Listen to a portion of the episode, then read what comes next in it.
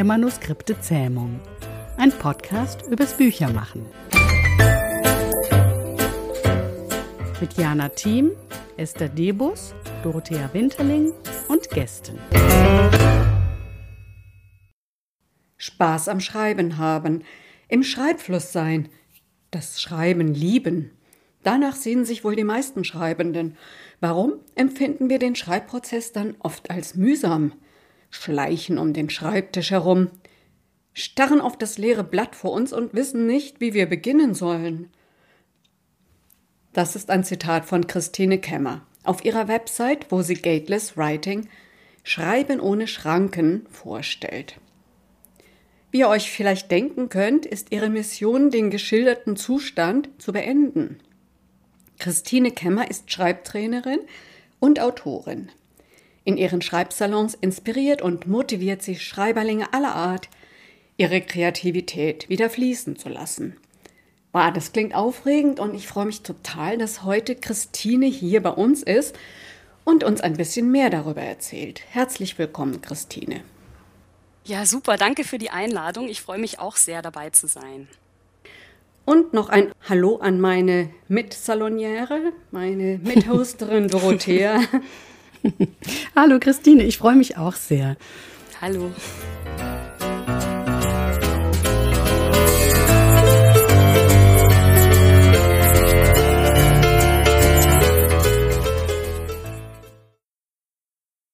Was bedeutet denn Gateless Writing eigentlich überhaupt? Ja, also Gateless Writing kann man sagen, ist eigentlich eine Schreib- oder vielleicht sogar eine Kreativmethode, die von der ähm, amerikanischen Schriftstellerin äh, Susan Kingsbury begründet wurde.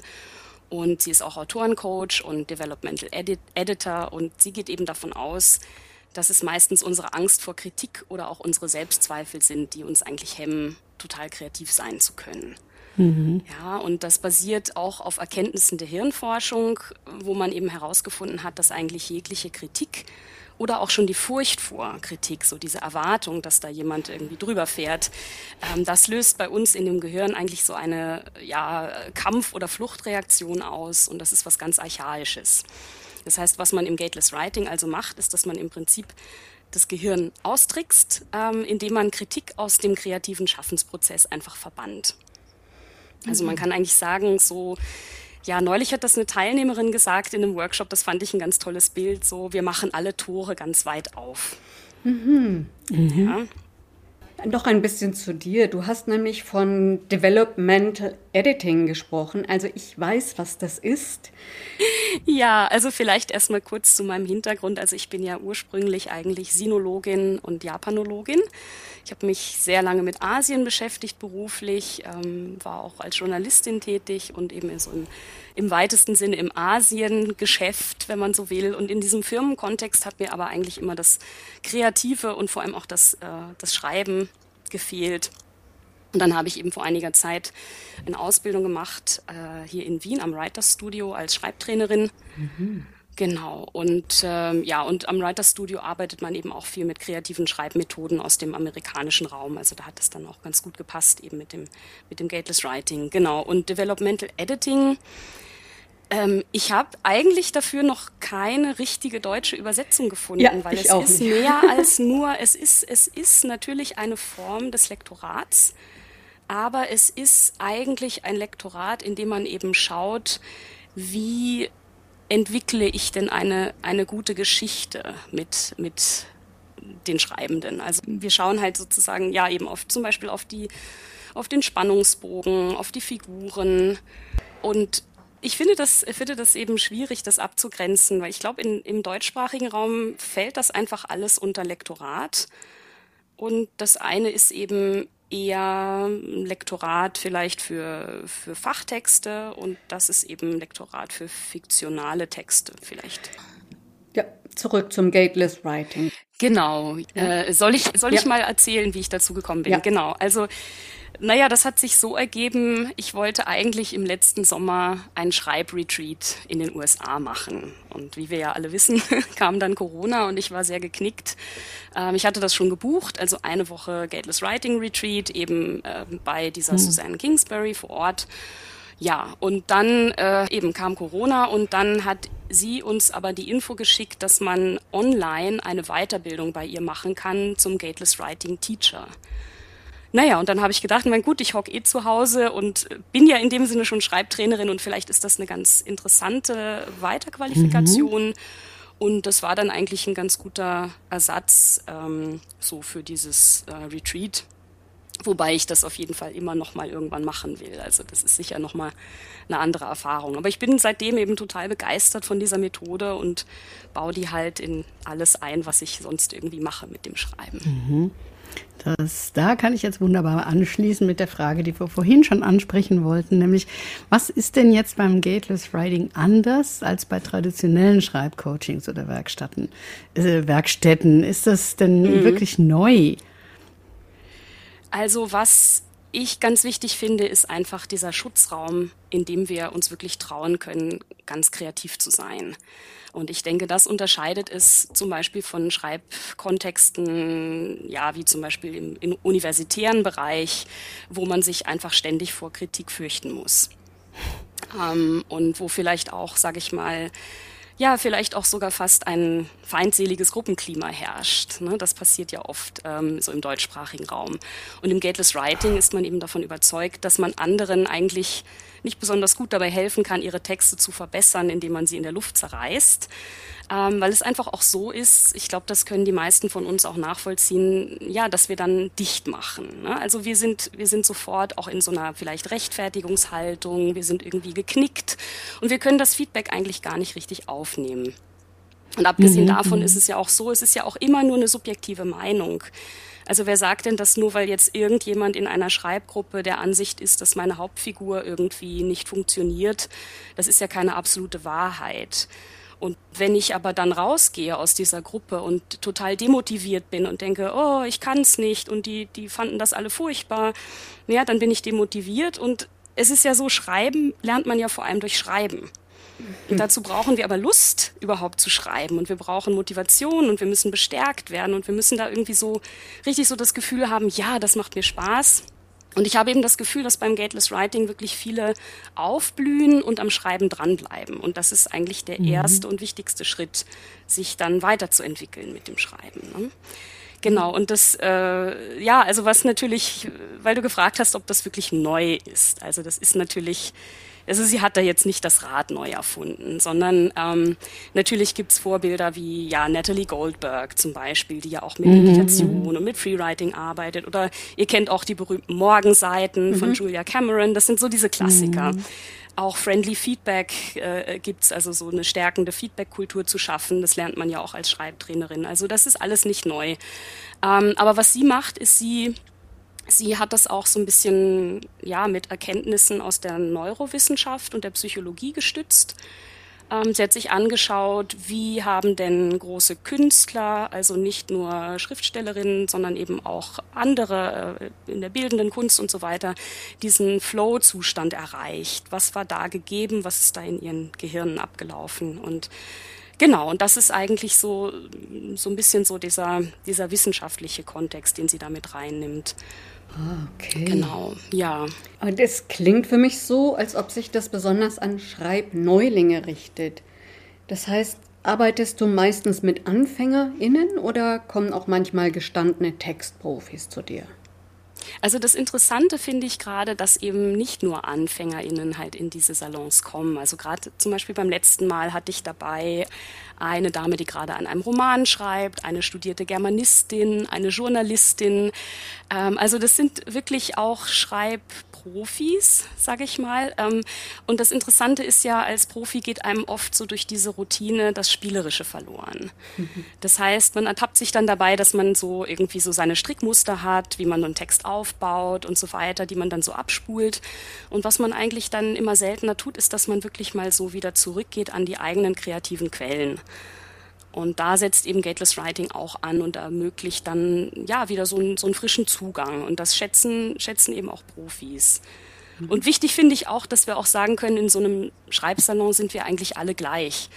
Ja, das heißt, unabhängig von unserer Vorerfahrung haben wir ja alle Erinnerungen, wir haben Emotionen, ähm, wir wissen auch intuitiv, wie man eine Geschichte erzählt. Ja, ich meine, das ist einfach, das liegt in der menschlichen Natur. Wir erzählen einander seit Jahrtausenden Geschichten.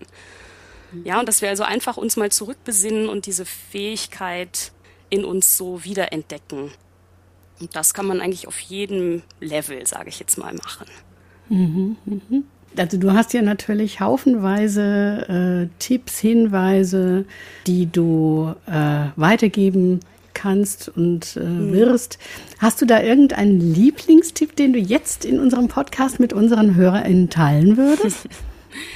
Ja, also äh, das klingt jetzt ganz banal, aber ich finde äh, ich finde das so wichtig, dass man eine gute Schreibpraxis entwickelt. Ja, das kommt ja zum Beispiel ursprünglich eben auch von Natalie Goldberg, ähm, dass man sich einfach jeden Tag ein kleines Zeitfenster nimmt. Ähm, das müssen auch nur zehn Minuten sein dass man sich dafür vielleicht einen kurzen Impuls überlegt. Ich meine, das Internet ist voll mit Schreibimpulsen, wenn man da mal googelt.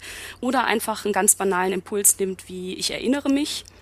Und dann stellt man sich zehn Minuten den Timer und schreibt mit der Hand einfach drauf los und vertraut darauf, dass da irgendetwas äh, aufs Papier kommt. Mit der Hand ist ganz wichtig, ne? Mit mhm. der Hand ist äh, unheimlich wichtig. Da gibt's auch Erkenntnisse und Studien, dass äh, was in uns abläuft, wenn wir mit der Hand schreiben. Wobei ich auch immer sage, also wer da jetzt einen Krampf in der Hand bekommt und sich unwohl fühlt, also dann bitte lieber tippen, ne, bevor man sich da quält.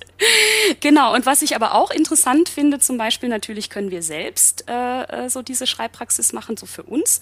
Wir können aber auch, wenn wir zum Beispiel einen Roman schreiben oder eine Geschichte, dann kann man ja auch in die Figur hineinschlüpfen und aus Sicht dieser Figur diesen Text schreiben. Mhm. Und da lernt man dann auch die Figuren besser kennen. Also man kann das durchaus auch äh, abwandeln.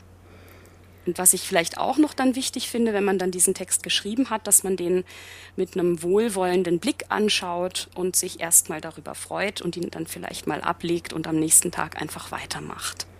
Mhm. Ja, dieses Abstand bekommen ist auch ganz wichtig, glaube ich. Ja, hm? unbedingt, mhm. genau. Weil man selber eher doch äh, sieht, was man alles, äh, ja, der innere Kritiker halt, ne? Genau. Und der soll genau. da dabei, ist, ja. sagen wir mal, in den Hintergrund treten, wenn ich das recht verstehe. Genau, und das ist halt eben auch ein Element eben in diesen Schreibsalons, dass wir halt, wenn wir dann unsere Texte geschrieben haben, dass wir dann eine Vorleserunde machen, die natürlich komplett freiwillig ist, aber da hat sich eigentlich noch nie jemand ausgeklingt, sage ich mal. Mhm. Und dass sozusagen die goldene Regel einfach beim Zuhören ist, dass wir wirklich nur darauf achten, was uns an diesem Text positiv berührt. Ja, so in diesem englischen Kontext ist äh, der Schlüsselsatz What did you love about the work?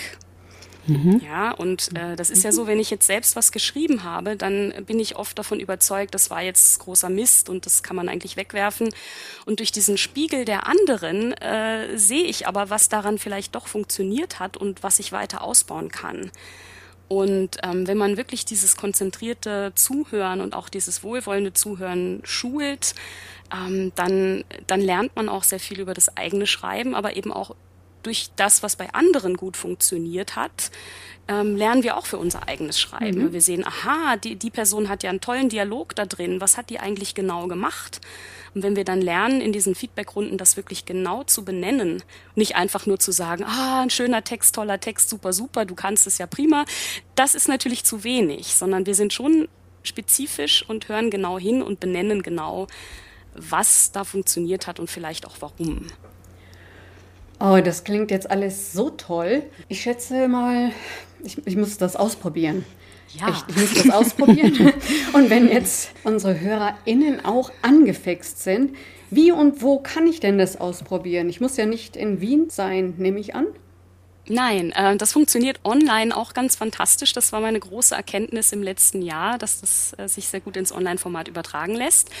Und zum einen ist es zum Kennenlernen so, dass ich ein paar Mal im Jahr kostenlose Gateless Writing Schnuppersalons mache. Ähm, der nächste Termin ist am 18. Mai. Ich hatte auch einen am 7., aber der ist jetzt schon so voll. Da habe ich noch einen eingerichtet für den 18. Mai. Ähm, da kann man sich über meine Website anmelden. Und ähm, ansonsten kann man aber auch regulär einfach kommen äh, zu einem der Schreibsalons. Das ist immer zweimal im Monat dienstags. Es gibt auch andere Workshops auf meiner Website. Also zum Beispiel im Mai kann man mit mir Haiku-Gedichte schreiben, auch mit Elementen aus dem Gateless Writing. Ach ja, und dann habe ich noch Feedback-Sessions, ähm, wo wir eigene Texte, also mitgebrachte Texte feedbacken. Das eignet sich besonders gut, wenn jemand zum Beispiel ein Motivationstief hat oder mit einem speziellen, vielleicht auch gerade frisch entstandenen Text noch unsicher ist, ob der funktioniert. Also da gibt es diverse, diverse ähm, Veranstaltungen auf meiner Website, wo man das kennenlernen kann. Sehr, sehr schön. Wir werden das natürlich auch alles verlinken. Super. Vielen, vielen Dank, Christine. Und ja, auf in die Kreativität. Ja, genau. Ganz ja. herzlichen Dank. Ich habe viel gelernt wieder. Ja, ja auch, danke euch für äh, die Einladung. Also das äh, hat mir sehr viel Spaß gemacht, mit euch über Schreiben zu plaudern. Und das ist ja auch immer, dieser Austausch, finde ich, ist auch immer unheimlich wichtig unter Schreibenden. Der fehlt ja manchmal auch so ein bisschen, wenn man da im eigenen mhm. Kämmerlein sitzt und vor sich hinschreibt. Ja. Wunderbar. Dann Servus nach Wien. ja, danke euch. Auf Wiedersehen. Wiederhören. Ja, genau. Wiedersehen.